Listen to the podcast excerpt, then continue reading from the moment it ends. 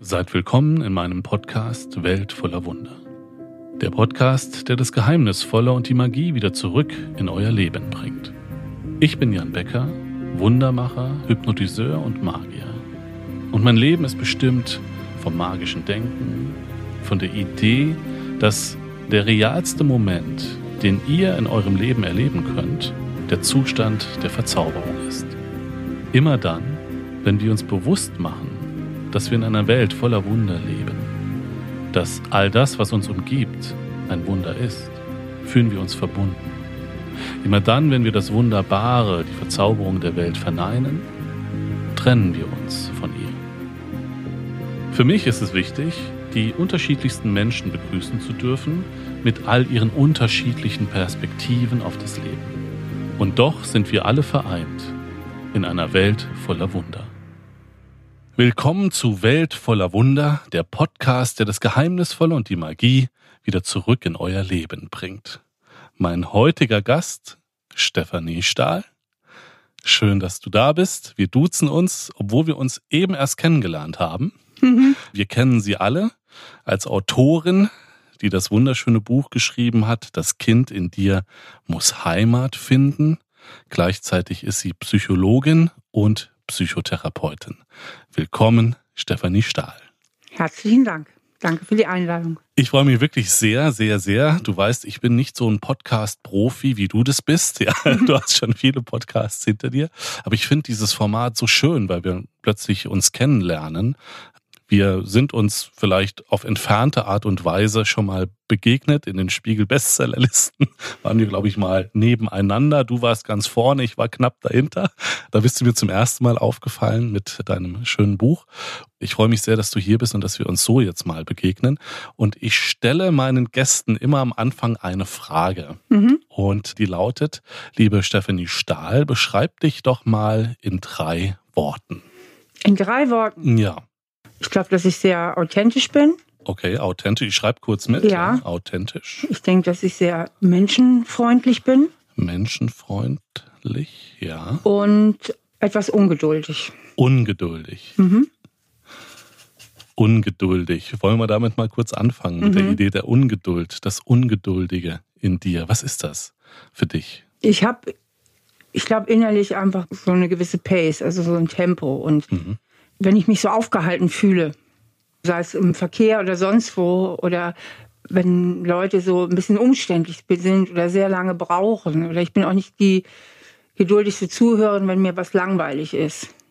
Also auch nicht die geduldigste Leserin, wenn mhm. die Texte langweilig formuliert sind oder nicht gut formuliert sind. Mhm. Dann bin ich relativ schnell geneigt, die Sachen zum Beispiel aus der Hand zu legen. Und das ist natürlich auch ein Persönlichkeitsmerkmal geschuldet, das eben angeboren ist. Ich bin eher extrovertiert mhm. und wir Extrovertierten, wir haben etwas kürzere Nervenleitungen als die Introvertierten. Also wir neigen von Geburt an. Das ist genetisch schon ein bisschen mehr zur Impulsivität auch. Mhm, okay, ja. Also das Extrovertierte passt eigentlich super zu dem, was wir gerade erlebt haben. Also wir haben den Podcast ein paar Minuten später begonnen, als der eigentlich geplant war.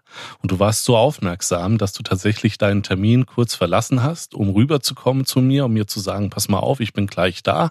Ja, das hat sicherlich auch was mit deiner eigenen Ungeduld zu tun, dass genau. du dich da so ein bisschen empathisch reinfühlen kannst. Was passiert eigentlich mit jemandem, der wartet. Genau, ich hasse es auch, wenn man mich warten lässt. Ich bin sehr pünktlich, weil ich mhm. gut organisiert bin. Mhm. Und das sind nicht alle anderen Leute. Und wenn man mich richtig quält, dann lässt man mich warten. Und deswegen war mir das eben auch ein ganz großes Anliegen, schnell rüber zu eilen und dir die Situation zu erklären, warum es jetzt ein bisschen länger dauert, damit du nicht auf mich warten musst, wie auf so eine Diva oder so, irgendwie, die sich verspätet. Und genau, das stimmt. Das ist die Empathie. Und wenn man warten muss, warten gelassen wird, ja. Ja, das passt natürlich auch, diese Idee der Ungeduld, gerade zu unserer gesellschaftlichen Situation in der Pandemie. Plötzlich wurden wir von jetzt auf gleich ausgebremst wurden in so eine Wartestellung gepackt. Niemand wusste, wie es so wirklich weitergeht. Was glaubst du als erfahrene Psychotherapeutin und Psychologin? Was macht gerade in Bezug auf Ungeduld und die Geschwindigkeit, die wir alle aufgenommen haben vor der Pandemie, was macht das mit uns? Also das ist jetzt schon fast mehr eine soziologische Frage und das ist, gehört nicht unbedingt zu meinen Stärken. Aber wenn ich sie auf psychologischer Ebene beantworte, und das ist ja dann immer eher individuell, denke ich, dass das individuell sehr unterschiedlich ist. Also ich habe mich ja eben selbst als ungeduldig bezeichnet, ja. aber ich habe die Corona-Zeit sehr gut rumgekriegt. Mhm. Also die hat meine Geduld jetzt gar nicht besonders strapaziert. Und das hängt ganz, ganz von den äußeren Umständen ab. Also jemand, der existenziell bedroht ist oder der vier Kinder zu Hause jeden Tag hat mit Homeschooling und sonst was, das ist ja ganz klar, das ist so eine hohe äußere Belastung und das löst so einen Stress aus. Und je gestresster wir sind, desto schneller wird man ja auch reizbarer oder auch ungeduldig oder was auch immer. Neben diesen Persönlichkeitsgrundeigenschaften, weil ich würde mich zum Beispiel jetzt nicht als einen grundsätzlich gestressten Menschen bezeichnen. Ich habe eine ziemlich gute Work-Life-Balance. Aber äußere Umstände, wenn wir unter Druck und Stress geraten, da reißt uns natürlich noch viel schneller der Geduldsfaden. Mhm. Also das bedeutet, Ungeduld muss nicht gleichzeitig auch gestresst sein.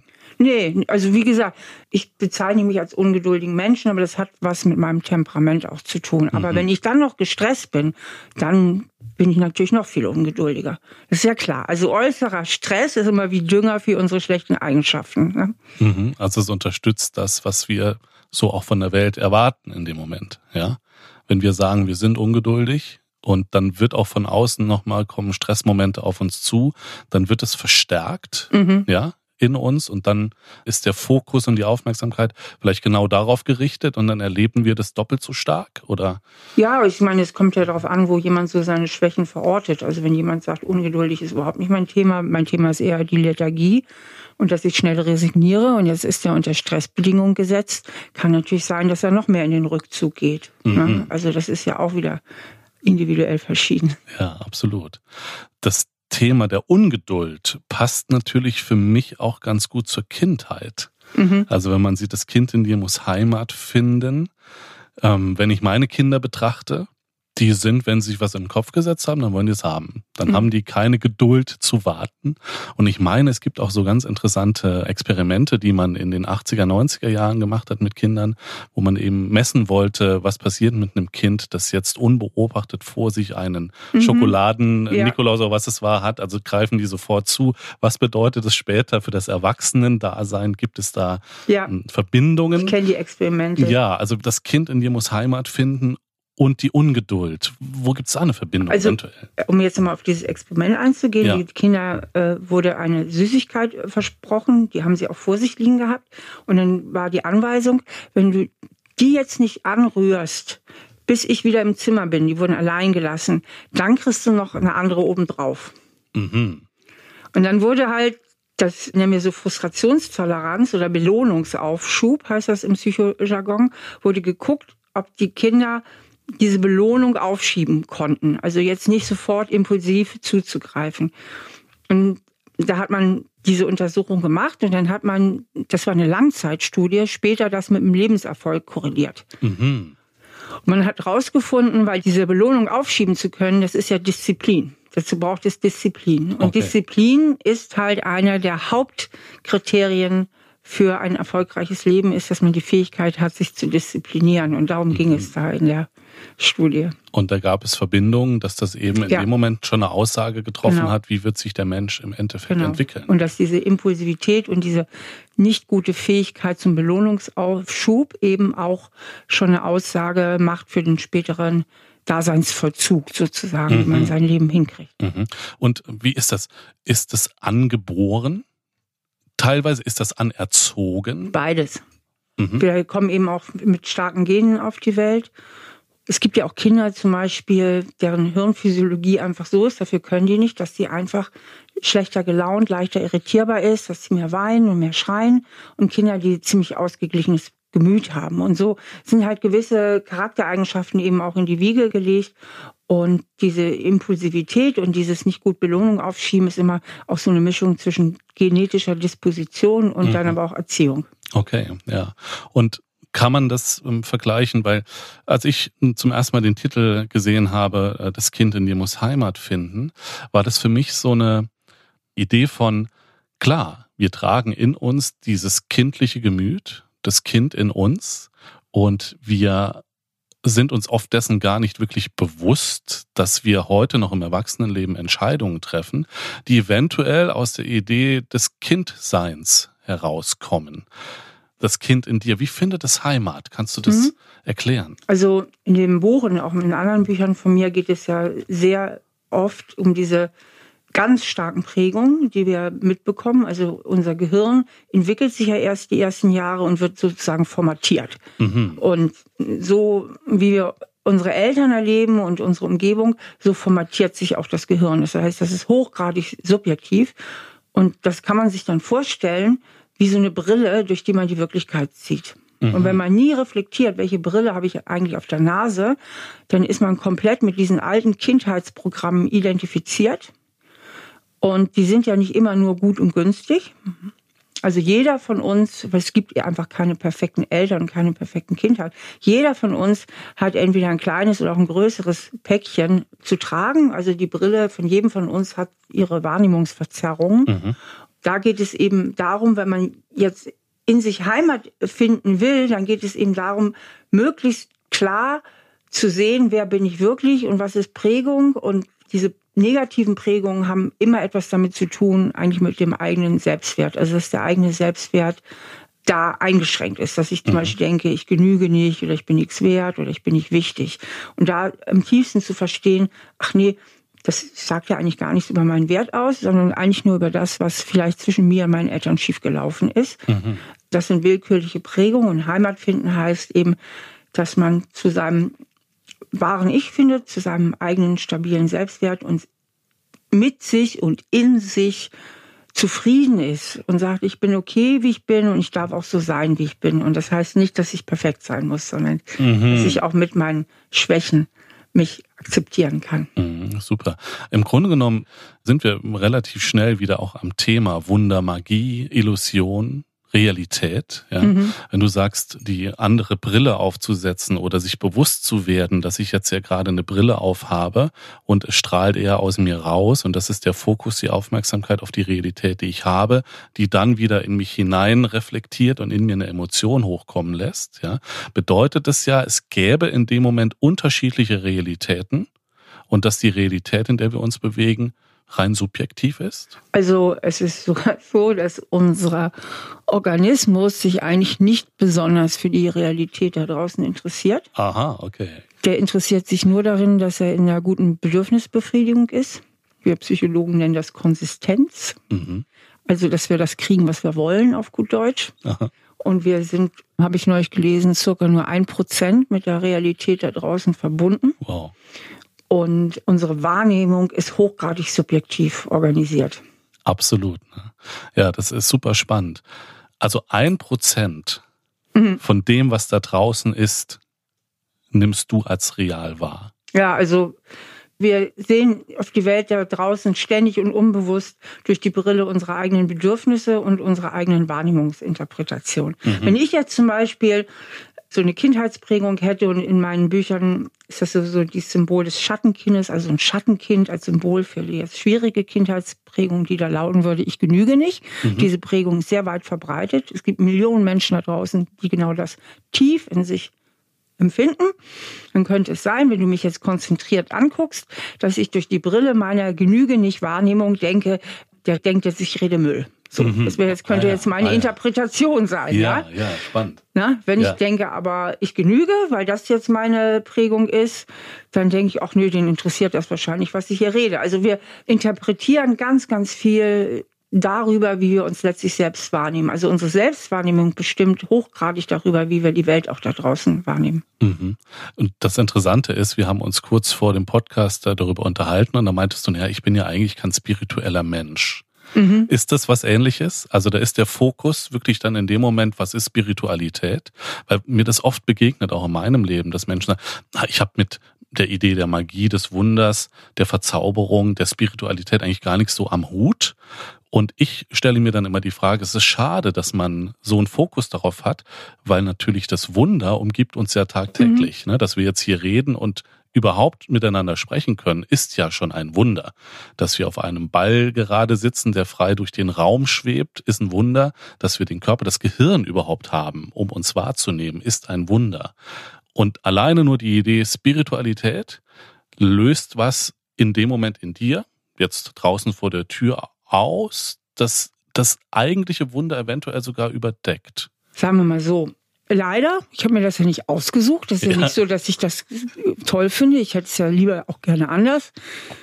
Glaube ich halt nicht oder kann mich nicht so richtig dazu aufraffen, dass es sowas viel Höheres gibt. Mhm, okay, hm? ja, also ich ja. bin irgendwie sehr dieser wissenschaftlich materiellen Welt verhaftet. Nicht, weil ich mir das so wünschen würde. Ich wünsche, es wäre anders. Ich finde, ich glaube, das Leben ist viel einfacher, mhm. wenn man einen anderen Glauben hat. Ich bin dem aber auch nicht ganz verschlossen. Ja. Ich bin dem auch nicht wirklich verschlossen, weil es gibt eine andere Seite in mir, die sagt, ach, Steffi, dieses ganze Universum, das ist so unglaublich. Auch ich kann mir gar nicht vorstellen, dass sich das weiter ausdehnt. Wie, was kann man nicht verstehen als Mensch? Und wir Menschen sind so am Anfang unseres Wissens, wir sind noch so am Anfang unserer ganzen Entwicklungsgeschichte. Ich kann mir schon wiederum vorstellen, dass es da was viel Größeres gibt. Mhm. Aber ich bin so ein Anti-Esoteriker, das muss ich schon sagen. Ja, so, ja. weil ich finde, da wird auch so Schindluder oft getrieben und so merkwürdige Meinungen werden da verbreitet, ja. denen ich da überhaupt nicht zustimmen kann. Deswegen beschränke ich mich jetzt bisher, es sei denn, ich habe irgendwann noch mal ein Erleuchtungserlebnis, bisher darauf, in meinem psychologischen Denken und dem, was ich von mir gebe und auch in meinem Leben, mich darauf zu konzentrieren, was da ist jetzt in der Welt und mit sehr wenig Überbau da an spirituellen Ideen und Gedanken auszukommen. Das ist natürlich nicht die leichtere Wahl. Es ist viel, viel leichter und tröstlicher zu denken und zu fühlen, dass das ganze Leben einen Sinn macht. Und der allerschönste Gedanke wäre, danach ging es wirklich weiter. Ich sage immer, wenn ich das glauben könnte, dann hätte ich für nichts mehr Angst in diesem Leben, ehrlich. Mhm, das wäre ja. die Antwort auf all meine Probleme. Aber man sucht sich Glauben ja nicht aus. Ja, aha, sondern? Das ist ein Widerfahrenes. Aha.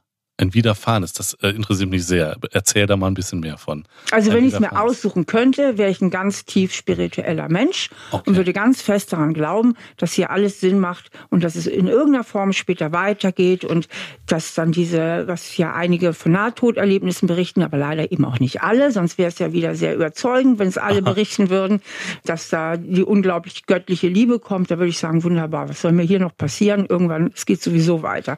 Weil ich glaube, eins der schlimmsten Taten Tatsachen, mit der wir Menschen uns abfinden müssen, ist, dass wir irgendwann sterben. Und mhm. viele verdrängen das erfolgreich oder flüchten sich eben in gewisse religiöse oder spirituelle mhm. Weltanschauungen die schlechteste Wahl ist eigentlich, die ich habe, das einfach mal so auszuhalten, dass das so ist, ohne wirklich so einen Ausweg, ja.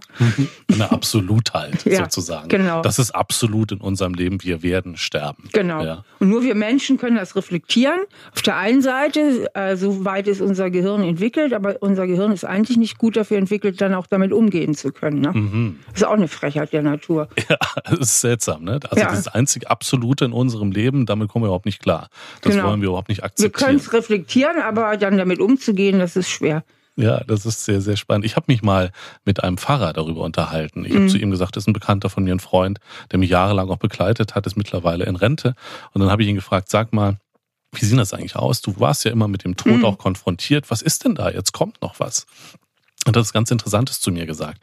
Er hat gesagt, was ihm auffällt, die Menschen wollen sich nicht überraschen lassen. Mhm. Das fand ich spannend. Also er meinte, es ist eigentlich eine Idee der Überraschung. Niemand kann sagen, was dann kommt. Aber wir könnten positiv mit dieser Idee, ich lasse mich mal überraschen, was danach kommt und wenn überhaupt. Die Idee der Überraschung. Ja, ja aber ich würde es psychologisch anders formulieren. Okay, sag mal. Und dann kommen wir wieder dem näher, was ich eben meinte. Ja. Übersetzt den Begriff der Überraschung durch Kontrollverlust. Aha. Genau. So, und wir haben ja nur wenig psychologische Grundbedürfnisse. Und eins von diesen ganz wenigen psychischen Grundbedürfnissen, die wir haben, ist der Wunsch nach Kontrolle ja. und Autonomie. Ja. Denn keine Kontrolle macht Angst. Es ja. sei denn, es geht um Bereiche, die völlig harmlos sind, dann ist es egal. Aber Kontrolle ist auch immer die Antwort auf Angst. Und nicht zu wissen, was danach kommt oder die Vorstellung, dass es einen dann wirklich nicht mehr gibt, die macht maximale Angst. Und da haben wir einen maximalen Kontrollverlust und das macht Angst. Absolut, ja. Und dann wiederum hat man das in meinem Leben, habe ich das jetzt so gemerkt und auch in meiner Arbeit, dass in dem Moment, wenn du mal Kontrolle loslässt, und mal entstehen lässt, plötzlich Dinge passieren, mit denen niemand gerechnet hat. Aber dann wird's richtig spannend und interessant. Und es ist oft die Aufgabe, sich dieser Angst zu stellen, was passiert jetzt eigentlich, wenn ich das Gespräch, das wir hier führen, nicht kontrolliere? Was passiert, wenn der Moment nicht von mir kontrolliert wird, wenn also kein Ende feststeht? Also das wäre jetzt für mich überhaupt kein angstauslösendes Moment. Ja. Also ich jetzt zumindest, ich habe keine Angst vor Gesprächen oder so. Ja. Zu sterben finde ich schon eine andere Nummer, als hier ein Gespräch zu führen. Ja, weil du keine Kontrolle hast in dem Moment, ja. Und auf der anderen Seite hat er mir dann noch eine Geschichte erzählt und er meinte, es ist so ein bisschen so, er sagte, das sind zwei Zwillinge im Bauch. Ich weiß nicht, ob du diese Geschichte kennst, die stehen kurz vor der Geburt ja, und unterhalten sich. Ja? ja. Und dann sagt der eine, du, oh, jetzt ist gleich alles vorbei. Da draußen ist das nichts. Die Nabelschnur ist ja auch nur 1,50 Meter lang. Also die hält uns ja auch gar nicht, wenn die los ist. Wir können nicht mehr ernährt werden. Da kommt gar nichts. Dann sind wir am Ende. Und dann sagt der andere, ich weiß gar nicht, was da kommt. Ich lasse mich mal überraschen. Mhm. Und dann fangen die an zu streiten, weil der eine ist sich ja ganz sicher, das geht ja nicht, und der andere sagt, na ja, ich weiß nicht, was kommt. Ja, mhm. also ist der eine von den beiden Zwillingen ist vielleicht gar nicht so sehr an diese Idee der Kontrolle gebunden, macht sich in dem Moment freier und erlebt dadurch eine Entspannung.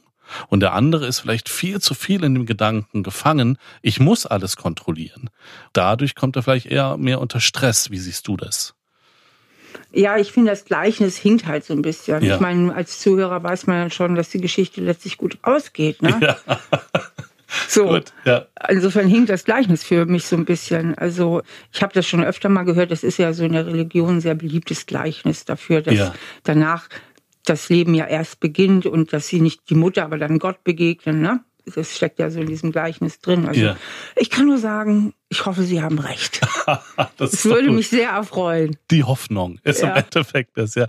Jetzt gibt es ja Menschen, die sagen, ey, ist der Tod oder die Idee des Sterbens nicht auch ein guter Motivator? Ja, natürlich. Das wird ja auch immer wieder gesagt, geschrieben, dass es, wenn wir alle ewig leben würden, ja. dass wir eigentlich sehr wenig Motivation hätten. Und wahrscheinlich letztlich auch wenig Lebensfreude. Ne? Mhm. Aber cooler wäre es eigentlich so das Modell, dass man sagt, du musst irgendwann sterben, aber du darfst selber den Zeitpunkt bestimmen, wann du den Löffel abgibst. Aha. Das wäre doch ein gutes Mischmodell, oder? Da wären wir wieder in der Kontrolle. Ne? Ja. dann, Moment, das wäre aber ja dann eigentlich die Entscheidung, ich entscheide jetzt. Ich habe genug gelebt. Etwas zu tun, mhm. was mir dann aber ja komplett die Kontrolle nimmt. Nee, also dass man sagen könnte, so man könnte selber drüber bestimmen. Ne, okay. Wie lange man gern lebt und gut lebt. Und irgendwann, das ist klar, irgendwann muss man den Löffel abgeben, aber man darf den Zeitpunkt selbst entscheiden. Das wäre ja. doch nice. Ja. Große, große philosophische und soziologische Diskussion natürlich, ne? Die Idee darfst du selbst entscheiden, wann ist jetzt genug, wann ist Stopp. Ja, ja, gut, das ist ja was anderes. Das ist ja im Zusammenhang mit der Sterbediskussion. Mhm. Das meine ich ja mhm. jetzt nicht. Ich meine, fit leben, solange man wollt. Ja, ja. Dann hast du dich beschrieben als menschenfreundlich. Mhm. Kannst du da ein bisschen näher drauf eingehen? Was bedeutet das, menschenfreundlich zu sein? Mm, dass ich halt insgesamt eigentlich ein positives Menschenbild habe, auch wenn ich weiß, dass da viele Menschen auch rumlaufen, die schon auch ihre Störungen haben und längst nicht viel Gutes bewirken, aber da ich selbst über ein, würde ich sagen, ziemlich gutes Selbstwertgefühl verfüge, nehme ich andere Menschen per se jetzt erstmal auch nicht als so bedrohlich wahr. Mhm. diese Bedrohlichkeit entsteht ja meistens aus eigenen Minderwertigkeitsgefühlen. Und wenn ich minderwertig mich fühle, dann wirken die anderen schnell größer. Und wenn jemand größer und stärker ist als ich, dann kommt da natürlich sehr schnell auch so eine feindselige Wahrnehmung rein oder diese Idee, der könnte mir was antun oder der ist stärker und überlegen. Und ja, Unterlegenheitsgefühle sind nicht unbedingt günstig, weil Unterlegenheitsgefühle machen uns auch aggressiv und können uns auch ziemlich kleinlich machen. Ne? Mhm. Also ist das eine Art von Komplex, der dann angetriggert wird durch Situationen, ähnlich wie du das eben auch so schön beschrieben hast. Ich schaue dich an, du interpretierst, was dieser Blick wohl bedeuten könnte und dann kommt dieser Komplex an die Oberfläche, dieser Moment, der mhm. dich vielleicht irgendwann geprägt hat. Der könnte ja schon früher einsetzen. Ne? Also mhm. der setzt ja oft bei Menschen, die sehr mit ihrem Selbstwertgefühl zu kämpfen haben, schon früher ein, dass sie denken, oh Gott, jetzt habe ich Schiss, jetzt habe ich da mit dem Jan so ein Interview und was will er von mir wissen mhm. und ah, nicht, dass der irgendwie ganz blöde Fragen stellt oder mich irgendwie in das, also irgendwie in die Klemme bringt oder manipulieren will. Gott, der kann ja auch noch hypnotisieren. Vielleicht macht er mich noch ganz curry hier. Also so lauter misstrauische, ängstliche ja. Überlegungen. Ja, immer Menschen, die mit ihrem Selbstwert zu kämpfen haben, die haben ja immer Angst, angegriffen zu werden. Mhm. Irgendwie verletzt zu werden. Und diese Verletzung reflektiert dann wieder auf das Kind in dir im Endeffekt? Ja, natürlich. Ja? Das ist dann wieder diese innere Kindheitswunde, weil diese grundsätzliche, das Selbstwertgefühl prägt sich ja vor allen Dingen durchs Elternhaus. Mhm. Sind alle Kinder Menschenfreunde? Die Kinder sind ja erstmal neutral, die müssen sich ja erstmal entwickeln und auch höhere kognitive Funktionen entwickeln, aber jedes Kind hat die Chance, zu einem Menschenfreund zu werden, wenn es im Elternhaus gute Bedingungen vorfindet. Okay. Also auch es sei denn, es kommt mit schweren genetisch bedingten oder gesundheitsbedingten Deformationen oder so. Aber das, okay, ja. So, also sind dann die Ausnahmen. Was dann stark die Wahrnehmung oder alles einschränkt. Aber grundsätzlich kann aus jedem Kind ein Menschenfreund werden, mhm. wenn die Bedingungen im Elternhaus so gegeben sind. Ja, die Bedingungen vom Elternhaus, da würde ich einmal noch ganz kurz gerne drauf eingehen. Und zwar die Idee, weil wir eben auch über eine Form von einem Raum gesprochen haben, zu sagen, der Raum, der dir geboten wird, in dem du groß wirst, in dem du erwachsen wirst und als Kind diesen Raum erlebst. Da gibt es diese Idee der Raum der Realität, die Erkenntnis, dass es geht uns mal gut, es geht uns mal nicht gut, wir sind mal verliebt, wir sind mal nicht verliebt, wir verdienen mal Geld, wir verdienen mal kein Geld, wir sind mal gesund, wir sind mal nicht gesund. Daraus prägt sich der Raum der Realität, dass du eben abwägen kannst und nicht unbedingt in die Idee kommst, mir sollte es jetzt anders gehen, als es mir jetzt gerade geht. Und weil es mir so geht, wie es mir jetzt gerade geht, ist das nicht richtig. Inwieweit spielt da die Erziehung eine Rolle oder inwieweit reflektiert das in das Kind in dir? Also ich kenne diese Idee jetzt nicht so gut, die ja. du eben ausgebreitet hast, deswegen musste ich mich da jetzt schnell reindenken. Aus meiner Sicht sind wir ja auch die Erschaffer unseres Raumes der Realität. Mhm. Da draußen sind ja nicht alles Widerfahrnisse oder Schicksalsschläge und ich komme in irgendwelche, ich sag mal, Realitätsräume, sondern ich rede jetzt einfach nur von meinem Modell. Ja, ich will das gar nicht in Frage stellen, was du ja, gesagt hast, sondern nur, wir gestalten unser Leben ja von der ersten Minute an irgendwo auch mit. Ja. Und wir treffen ja Entscheidungen und diese ganzen Entscheidungen führen mich ja auch irgendwo hin. Ne? Mhm. Also wenn ich, was weiß ich, gerade kein Geld verdiene, dann kann das auch mit meinen persönlichen Lebensentscheidungen zu tun haben. Beziehungsweise jetzt hat mir was seltener eher vorkommen, wirklich mal einen großen Schicksalsschlag durch ja. die Corona-Krise. Ist ja eher ungewöhnlich, dass ja. wirklich so große Schicksalsschläge von außen kommen. Was mich natürlich auch oder viele Existenzen bedroht, wofür sie jetzt gar nichts können und die auch nicht schlecht gewirtschaftet haben, sondern wo wirklich jetzt die Situation von außen gekommen ist. Aber ganz, ganz, ganz, ganz viele Situationen kommen in unserem Leben daher, dass wir selbst Entscheidungen getroffen haben, die uns dahin gebracht haben.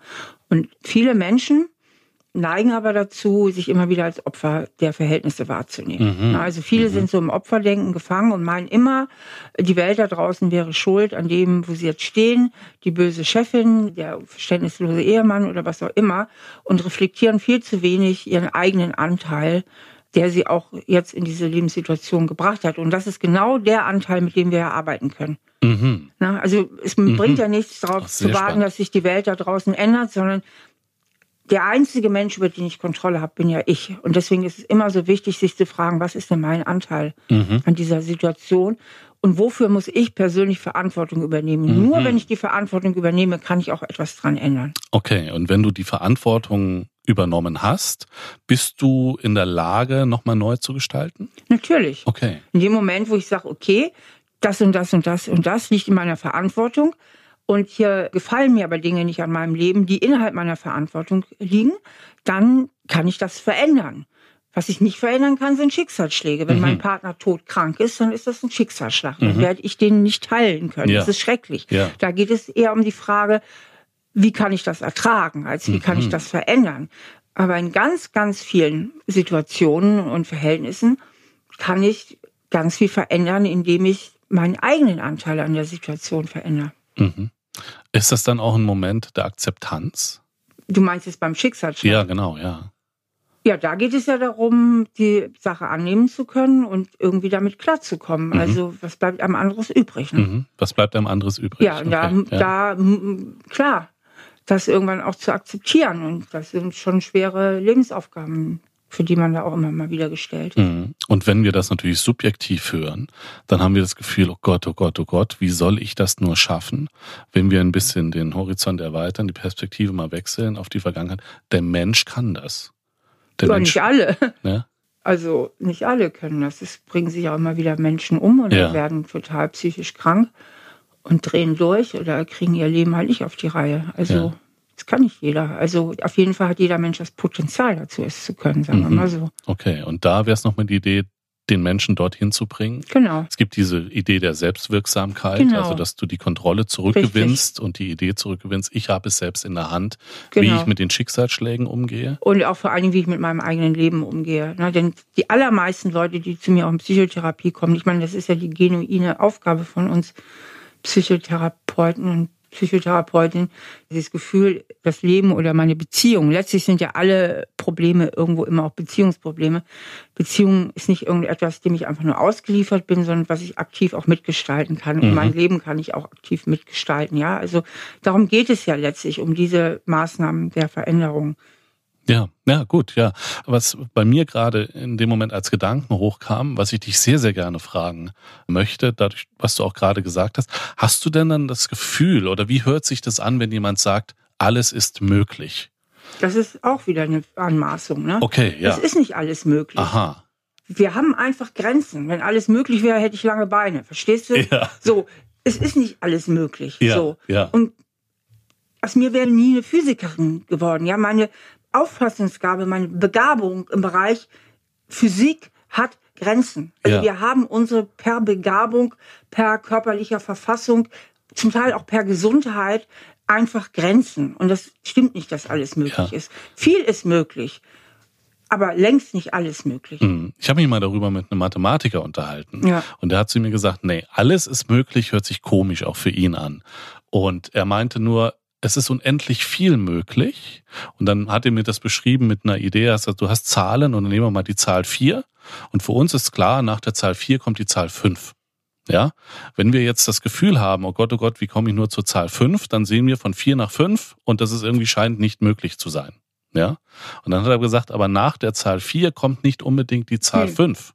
4,1. Sondern dann kommt die 4,0000001 ja. und dann die Kommazahlen, die es eben auch noch gibt. Ja. Das fand ich sehr, sehr verständlich für mich zu sagen, manchmal müssen wir eben mal in die Kommazahlen reinschauen, mhm. ja, um zu sehen, dass unendlich viel möglich ist. Aber alles ist möglich, könnte auch zu einer, um nochmal vielleicht den Bogen zu schlagen, zu dieser Esoterik und dieser Idee der ja. Spiritualität, gerade wie ich das beobachte im Feld der Esoterik, der Spiritualität, kommst du an Momente, wo es ein Ende scheinbar gibt. Ja, also dass die Welt ist so, das ist so. Und die wissenschaftliche Herangehensweise fragt eher, was ist da noch? Was ist da noch? Ja, mhm. also nicht zu akzeptieren, das ist jetzt eine Energie und die wird auf dich übertragen und die wird dich heilen, sondern eher sich die Frage zu stellen, was steckt dahinter? Hinter diesem? Und das ist das Wissen, das wissenschaftliche Denken findet nicht einen Abschluss. Die Esoterik versucht dir immer genau zu sagen, das ist so und nicht anders. Mhm. Ja. Wie siehst du das, dieses mathematische Modell 4,000 und so weiter und so fort? Also unendlich viele Möglichkeiten. Ja, ich versuche das immer wieder runterzubrechen auf die aktuelle Lebenswirklichkeit da ist mir das ein bisschen zu abstrakt, das Beispiel. Wenn ich mir so vorstelle, man steht jetzt in einer gewissen Lebenssituation, ja, man hat zum Beispiel einen Job, mit dem man sich absolut unglücklich fühlt, man ist jetzt aber vielleicht Mitte 50 und sagt irgendwie so richtig wechseln kann ich jetzt auch nicht mehr, ich komme jetzt nicht mehr irgendwo unter. Da minimieren sich die unendlichen Möglichkeiten, ja. Und man ist aber finanziell auch darauf angewiesen, Geld zu verdienen. Ja, und das ist ja so oft die Lebenswirklichkeit von vielen. Oder man ist allein erziehende Mutter und hat man keinen Partner und findet irgendwie auch keinen. Also auch da sind die Möglichkeiten nicht so unendlich. Also oft geht es ja eigentlich darum, im ersten Schritt sich zu fragen, was hat mich jetzt hierhin geführt? Habe ich irgendwo Fehler gemacht? Gibt es vielleicht Sachen, die ich von meiner inneren Einstellung her verändern muss oder auch von meinem äußeren Verhalten? Mhm. Oder finde ich einfach eine neue Haltung zu den Dingen? Na, wenn ich im Äußeren was nicht verändern kann, dann macht es sehr oft Sinn, die innere Haltung zu verändern. Ne? Also sich eine positivere Haltung zu den Dingen zu finden. Also Beispiel hatte ich mal in Beratung, eine Finanzbeamtin war die, mhm. die war eben Mitte 50 und bei der Behörde und mit 63 Pensionierung und sie hat ihr Job total angekotzt, weil sie merkt ja, die ganzen Steuergesetze, sie steht nicht dahinter, dass den armen Schluckern immer mehr aus der Tasche gezogen wird und viele Reiche davonkommen. Also sie, sie stand gar nicht mehr hinter ihrer eigenen Behörde. Aber ihr war klar, sie kann jetzt auch nicht den Job wechseln mit ihrer spezifischen Ausbildung in ihrem Alter und sie war auch angewiesen auf das Geld. Und dann hat sie ihre Einstellung geändert. Mhm. Das heißt, sie hat mehrere Maßnahmen getroffen. Erstens hat sie sich gesagt, ich bin verbeamtet, was kann mir eigentlich passieren? Mhm. Ich kann meinem Chef, der mich oft nervt, ich muss da ja gar nicht mich so anpassen. Ich fange an, dem Widerworte zu geben. Ja, ich mhm. fange an, mhm meine Meinung besser zu vertreten, meine Argumente auf den Tisch zu legen. Dann hat sie sich nochmal eingehend mit ihrem eigenen Fach beschäftigt, um das Beste für die teilweise armen Schlucker, die sie zu betreuen hatte, auch rauszuholen und hat also so verschiedene Maßnahmen ergriffen. Dann hat sie nochmal so gesehen, ach Mensch, ich habe wahnsinnig nette Kollegen, hat das Positive auch nochmal mehr ins Blickfeld geholt, wo sie sagt, ach da schöpfe ich aber auch Kraft im Beisammensein mit den netten Kollegen und hat einfach innerlich verschiedene Einstellungen geändert und hatte dann auch wieder mehr Freude an ihrem mhm, Beruf. Mhm. Wenn ich das so höre, ist das für mich, sie hat die Aufmerksamkeit, den Fokus auf andere Dinge gelegt und dadurch ein neues Erleben? Auf andere Dinge, aber auch neue Beschlüsse. Sie ist ja mhm. zum Beispiel in die Zivilcourage gegangen. Sie, Aha, ihr ist ja okay. klar geworden, ich muss ja gar nicht hier dickmäusern, was soll mir denn passieren? Ich bin verbeamtet. Ja. Ja, sie hatte oft Stress mit dem Chef, weil der Unsinn, also ihrer Meinung nach so. Und sie hat dann oft sich gebeugt und sie sagt, ach, was soll mir denn eigentlich passieren? Ja. Ne, und schon allein dieses Erleben von Ohnmacht, weil man schwachsinnige Einweisungen machen muss, ja. macht einen ja krank. Und sie hat sich einfach vorgenommen, nö, ich fange jetzt mal an zu widersprechen. Ich mache jetzt hier nicht alles. Ich mhm. lege jetzt auch mal Argumente auf den Tisch. Ne? Ich übernehme die Kontrolle. Ja, also. Wieder die Selbstwirksamkeit. Ja, genau. ich wehre mich, ich übernehme die Kontrolle. Ja, ich mache nicht ja. alles mit, ich passe mich nicht einfach nur an. Ja. Dieses eine Prozent, das du eben erwähnt hast, das finde ich ja super spannend. Das würde ja im Endeffekt bedeuten, dass wir in einer Illusion leben. Das denke ich auch. Das fängt ja schon bei der Illusion von Farbe an. Ja. Da draußen die Welt, das sind lauter so graue Farbwellen. Ja. Da ist gar keine Farbe keine da draußen. Ja, ja. Die Farbe entsteht ja erst durch unsere Zapfen auf der Netzhaut.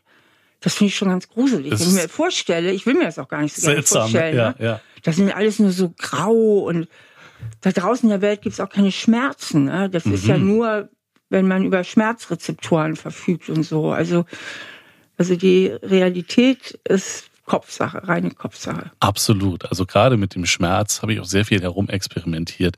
Und du kannst tatsächlich Menschen helfen, schmerzfrei zu werden, ja. indem er sich einfach nur einmal kurz an der Hand berührt mhm. und dann diese Berührung verändert, zulässt, dass sie sich verändert und daraus eine Schmerzunempfindlichkeit machen. Aha. Das Gehirn ist in der Lage dazu. Ja? Okay. Aber das ist dann nochmal ein ganz anderes Thema. Aber das ist eben genau das. Wir sind in der Lage, durch die Aufmerksamkeit, die wir einer Sache geben, und den Fokus und die Idee, die wir einer Sache geben, diese auch tatsächlich zu verändern. Der Mensch ist in der Lage, sein Körpergefühl tatsächlich zu verändern, bewusst zu verändern. Ja. ja.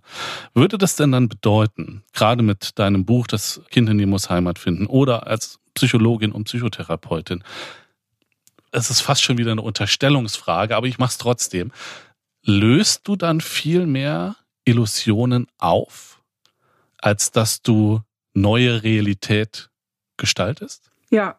Ja? Also am meisten löse ich die Illusion auf der Menschen, dass sie wenig wert werden oder dass sie nicht genügen würden. Aha. Weil letztlich, also unsere persönlichen Probleme, wenn wir welche haben, vor allem Beziehungsprobleme, die scheinen oft so fummelig und verstrickt und so kompliziert. Ja.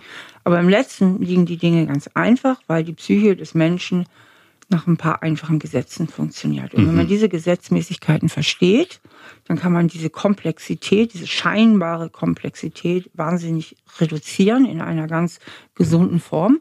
Und letztlich ist das Epizentrum fast all unserer Probleme unser Selbstwertgefühl. Mhm. Ja. Also mhm. es, im letzten kommt es immer zurück auf das Selbstwertgefühl.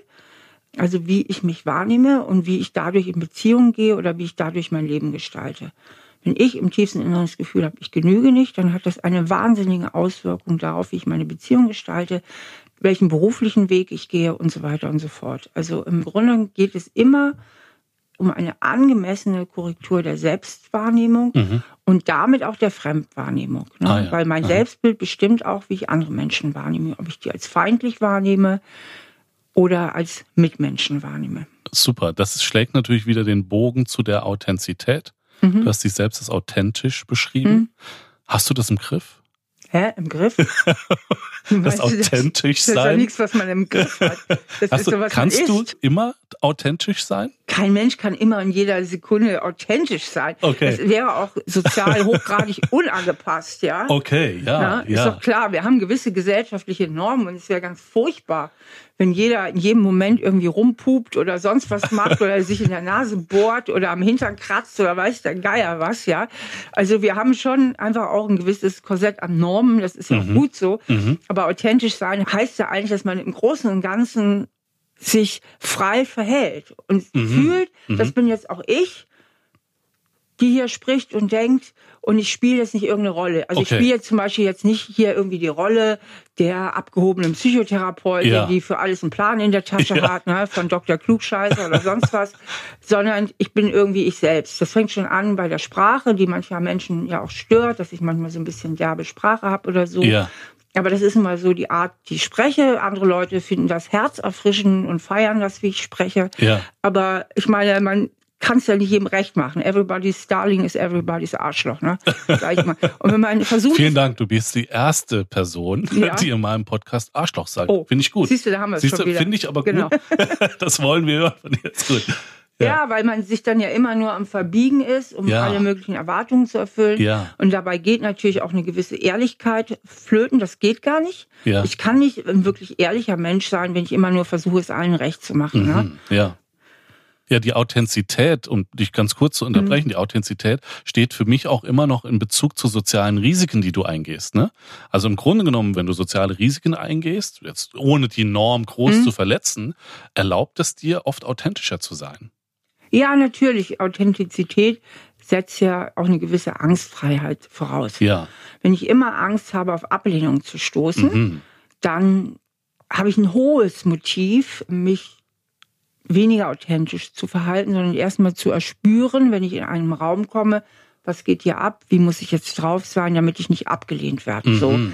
Und das hat eben ganz, ganz, ganz, ganz viel mit den Kindheitserfahrungen zu tun. Ich hatte jetzt eben das Glück, das ist jetzt einfach mal eine Glückssache, die ich Ja. hatte, dass ich aus einem Elternhaus komme, aus einem liebevollen Elternhaus. Meine Eltern haben mich geliebt und zwar auch dafür, wie ich war und nicht dafür, Mhm. wie ich sein musste in ihren Augen. Deswegen ist mir das in die Wiege gelegt worden. So. Und anderen Menschen wird das eben nicht in die Wiege gelegt. Die kommen aus ganz anderen Elternhäusern, die lieblos waren oder die sogar beängstigend oder Ja. schlimmstenfalls traumatisierend waren. Das heißt, deren Gehirn ist ja völlig anders formatiert. Die haben ja ganz andere Gefahrenangst in Ja. der Welt da draußen. Ne? Also deswegen, wenn jemand wenig authentisch ist und sich viel beschützt, dann hat er auch gute Gründe dafür. Aber die Botschaft, die ich halt gerne in die Welt trage, ist, dass man das verändern kann. Also dass die Kindheit, dass man diese Prägungen wirklich verändern kann. Ich habe jetzt so, so viele Erfahrungen als Psychotherapeutin, aber auch mit meinen Leserinnen und Lesern. Ich habe ja einiges an Büchern geschrieben. Und so viele, und jeden Tag kriege ich Leserbriefe, Steffi, du hast mein Leben verändert. Ja, Ich ja. habe so viele Sachen jetzt abgeschüttelt. Also diese Veränderung ist möglich. Ja. Und sie ist gar nicht so schwer, wie viele denken. Weil Ja, viele haben dieses Glaubenssystem im Kopf. Veränderung ist wahnsinnig mühsam und dauert wahnsinnig lang. Und das stimmt einfach nicht. Ja, du, ich saß heute Morgen im Café und habe ein bisschen über dich nachgedacht, habe meinen Espresso getrunken, dann kam eine Frau vorbei und guckt mich so an und sagt, Sie sind doch dieser Hypnotiseur, ja? Und dann sage ich, ja, ich wollte mich bei Ihnen nochmal bedanken. Und dann meinte ich, ja, für was denn? Und dann greift sie sich so an die Hüften und dann denke ich, sie hat irgendwie eine Abnehmhypnose oder so irgendwas Ja. gemacht. Aber sie sagt, nein, wissen Sie, haben auf Facebook dieses Lachritual gemacht. Da klopft man sich so an der Seite und macht ha ha ha, he he he he he. Das ist eine Lachmeditation, ist sehr lustig, weil du dich über dich selbst kaputt lachst, ja. Und das löst natürlich Freude in dir aus. Es ist total behämmert, das zu machen, ja, aber es ist eben lustig, total verspielt. Und dann dachte ich bei mir natürlich, super, das hat dir gut getan. Und dann sagt sie im zweiten Satz, wissen Sie, das ist der Zugang zu meinem Sohn. Ach cool. Sag, was ist das denn jetzt? Ja, mein Sohn ist verhaltensauffällig und ist aggressiv und so weiter und so fort. Und keiner konnte mir helfen, Zugang zu ihm zu finden. Ja. Wir machen das zusammen, der findet das total Banane, aber dann lacht er im Anschluss Ach, wie und dann schön. kann ich mich mit ihm unterhalten. Ach klasse. Und dann dachte ich so bei mir, Wahnsinn. Das ist Also toll. das war ja nie die Intention Ja, dahinter. super Geschichte. Aber was machst du damit, mit diesen Ja. relativ, in Anführungszeichen, relativ einfachen ja, Momenten, die dir hier plötzlich in deinem Leben begegnen Genau. und die etwas in dir verändern? Richtig. Ja. Das sind oft so Kleinigkeiten. Ja, Es gibt ja auch so einen neuen Ansatz über Microhabits, also kleine Veränderungen der Gewohnheiten, Ja. also wie viel das eben auch nach sich ziehen kann. ja, also hoch, hoch spannend. Und Ja, super. Und schön, dass die Psychologie, die Psychotherapie so jemanden hat wie dich. Dankeschön. Ja, das ist super. Jetzt, liebe Stefanie Stahl, wie bei jedem Gast, habe ich, bevor wir uns jetzt hier zusammengesetzt haben, ein Würfelorakel geworfen. Okay. Und ich wollte vom Orakel wissen, von den Ja. Würfeln, wer du bist. Und das Spannende, was rauskam, war Mayday. Mayday ist der 1. Mai, kennen wir, aber eben nicht an der Idee des Arbeiter 1. Mai, sondern, ich habe das ein bisschen erforscht, es gab im alten Rom das Fest der Floralia, das Fest der Blumengöttin. Und das war Dionysos und Aphrodite gewidmet. Und es ging um Primal Magic, es ging um Wild Attraction und es ging um Celebration. Und als ich das so gelesen habe, war ich wie immer wirklich sehr erstaunt, was da rauskam.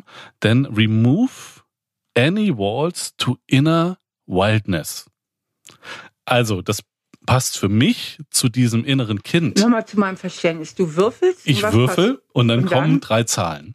Und das Okay. ergibt plötzlich ein, ein Titel. Dann schaue ich in meiner Kladde nach und dann steht da zum Beispiel Mayday und dann steht eine kurze Beschreibung. Okay. Und das finde ich immer sehr, sehr spannend, weil das mich unterstützt in der Idee, über was reden wir. Mhm. Ja, es ist, als ob ein Dritter plötzlich kommt, der irgendwas reinwirft.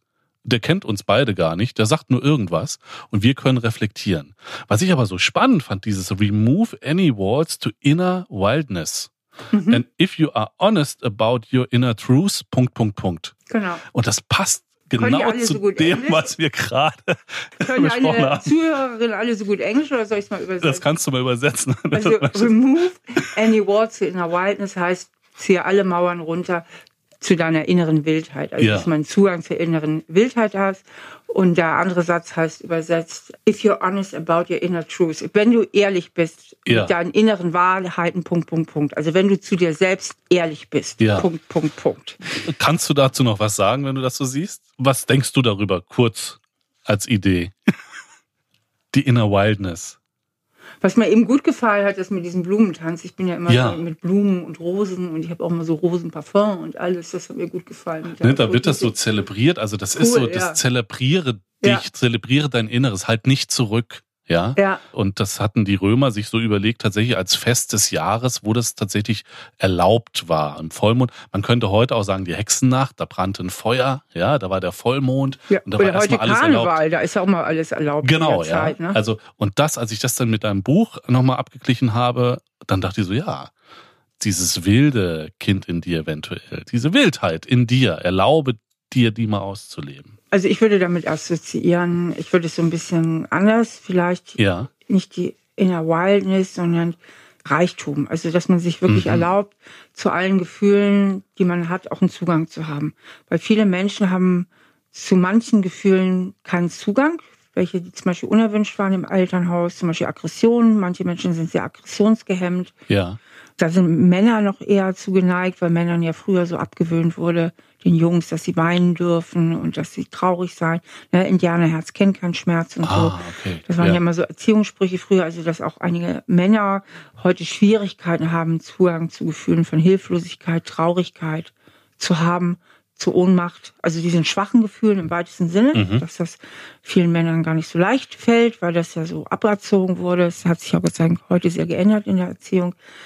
Manche Menschen beklagen auch, dass sie insgesamt sehr wenig fühlen. Mhm. Die haben sich oft schon als Kinder so angewöhnt, als Überlebenstechnik möglichst wenig zu fühlen, damit sie sich auch noch besser anpassen können oder damit sie nicht so viel Schmerzen fühlen. Aber wenn man keine Schmerzen fühlt, also mh, das Unbewusste kann schlecht differenzieren. Dann Mhm. fühlt man meistens insgesamt wenig. Mhm. Und es ist ja ganz, ganz wichtig auch für dieses Gefühl der Authentizität, heißt ja eigentlich auch, dass man zu seinen ganzen Gefühlen, dass man diese ganze Palette von Gefühlen, die wir Menschen potenziell in uns haben, dass man die auch wahrnehmen und fühlen kann. Und das macht ja auch lebendig. Mhm. Ja, und Okay. das lässt einem Ah, ganz ja, fühlen. ja, also okay. Menschen fühlen sich ganz und heil, wenn sie zu allen ihren Gefühlen einen guten Zugang haben. Okay. Ohne ja. dass die Gefühle sie furchtbar dominieren. Ja. Natürlich kann man mal ganz furchtbar traurig sein, vor allem wenn was Schlimmes passiert ist. Aber wenn man jetzt ständig traurig ist oder ständig von der Angst beherrscht wird, ja, das ist eben schlecht, sondern dass die Gefühle kommen und gehen. Im günstigen Fall, auch vor allen Dingen, wenn man gerade eine ganz gute Lebensphase hat, wo jetzt kein vorherrschend schreckliches Ereignis ist oder so. man zu all diesen Gefühlen eben auch einen Kontakt hat. Mhm, super, sehr gut. Und dann, ich stelle dir jetzt trotzdem noch mhm. mal kurz die Frage, was ist für dich Magie? Mhm. Oh, leck. Ja, jetzt haben wir es. Ne? Also, Magie ist manchmal für mich so wunderschöne Anblicke auch in der Natur. Mhm. Magie ist aber für mich auch so ein bisschen so Alltagsmagie, dass es doch wahnsinnig oft passiert, dass einem im richtigen Moment die richtigen Menschen begegnen. Aha. Und dass man oh, im richtigen schön. Moment die richtigen Begegnungen hat. Schön. Also das passiert mir ganz, ganz oft. Ja. Und dann denke ich auch immer wieder und sage auch öfter zu meinem Mann, sag mal, eigentlich müsste ich ja selber schon überzeugt sein, dass es doch ein bisschen spiritueller ist, weil mir passiert doch so oft mhm. so Gutes. Also irgendwie habe ich doch auch viel Glück mit meinen Begegnungen und so. Und so geht ja. das ja nicht wenig Menschen. Ne? Ja. Schön, sehr, sehr schön. Und noch ein Abschlussritual, mhm. das wir auch immer machen. Und zwar werden wir jetzt einmal kurz die Tarotkarten befragen. Oh, geil. Ja. Und ähm, ich mische die mal hier nochmal durch. Die sind immer ganz so alt. Die das sind, so richtig, alte, wunderschöne, äh, handgemalte wow, Tarotkarten. Die sind so ähm, richtig schon glaskugelmäßig. Ja, so. das Wir ist, haben so ein altes Ambiente. Das ist schön. Wie bei der Wahrsagerin. Muss man nicht immer Sehr mit links ziehen, Tarot. Genau, und du solltest mit deiner Hand rübergehen genau. und dann mal der Energie nachgehen und mal eine Karte rausnehmen und die mal einfach umdrehen. Und dann beschreibe ich die kurz. Also, liebe Stephanie Stahl, wow, der Gehängte liegt hier vor uns. Oh, oh nee. Also wir sehen hier auf dieser Karte eine, eine Person, die ja. hängt an so einem Ast, an einem Seil, an einem Fußkopf über, ja, schaut uns an und streckt uns die Zunge raus und hängt da Kopf über. Wenn du das siehst, was sagt dir das jetzt gerade? Was ist das? Was könnte das bedeuten?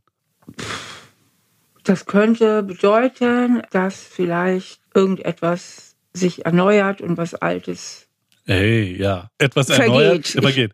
Also zum einen sehen wir hier vor uns eine Idee des Perspektivwechsels, der hm, wichtig ah, okay. ist, ja. Und die andere Idee ist, das ist der Fötus im neunten Monat kurz vor der Geburt. Ja, ah, okay. der ist noch an der Nabelschnur ah, okay. und jetzt ist er kurz vor der Geburt und dann schließt sich wieder der Kreis vom Tod und was kommt danach, ja? Etwas Neues in die Welt zu bringen ja, also geboren zu werden. Und das passt natürlich wieder ganz schön zu dem, was du eben gesagt hast. Die Beziehung, die Menschen, die dir plötzlich begegnen, erlauben uns tatsächlich auch immer, dass was Neues entstehen kann. Mhm. Ja, durch so ein Gespräch gerade kann was ganz Neues entstehen. Bei mir ist das auf jeden Fall der Fall. Ja. Und ich fand es wunderbar, dass du heute mein Gast warst, liebe Stefanie Stahl. Ja, war ein wunderbares danke Gespräch. Danke für die Einladung. Vielen Dank für die Einsichten in ja. dein Denken, in deinen Kopf. Und ich freue mich, dich irgendwie irgendwo wiederzusehen. Ja, vielen Dank. Same here. Stefanie Dankeschön. Stahl. Gut. Dankeschön. Ja. Und vielen Dank an alle, die mit zugehört haben. Das war Welt voller Wunder mit der wunderbaren Stefanie Stahl. Und ich freue mich schon auf die nächste Folge. Bis bald, euer Jan Becker. Tschüss. Vielen Dank, dass ihr mit mir die Zeit verbracht habt. Ich freue mich, wenn ihr diesen Podcast abonniert auf iTunes, Deezer, Spotify und überall dort, wo es Podcasts gibt. Lasst mir auch gerne eine Bewertung oder einen Kommentar da oder schreibt mir ein Feedback. Bis zur nächsten Folge, Welt voller Wunder.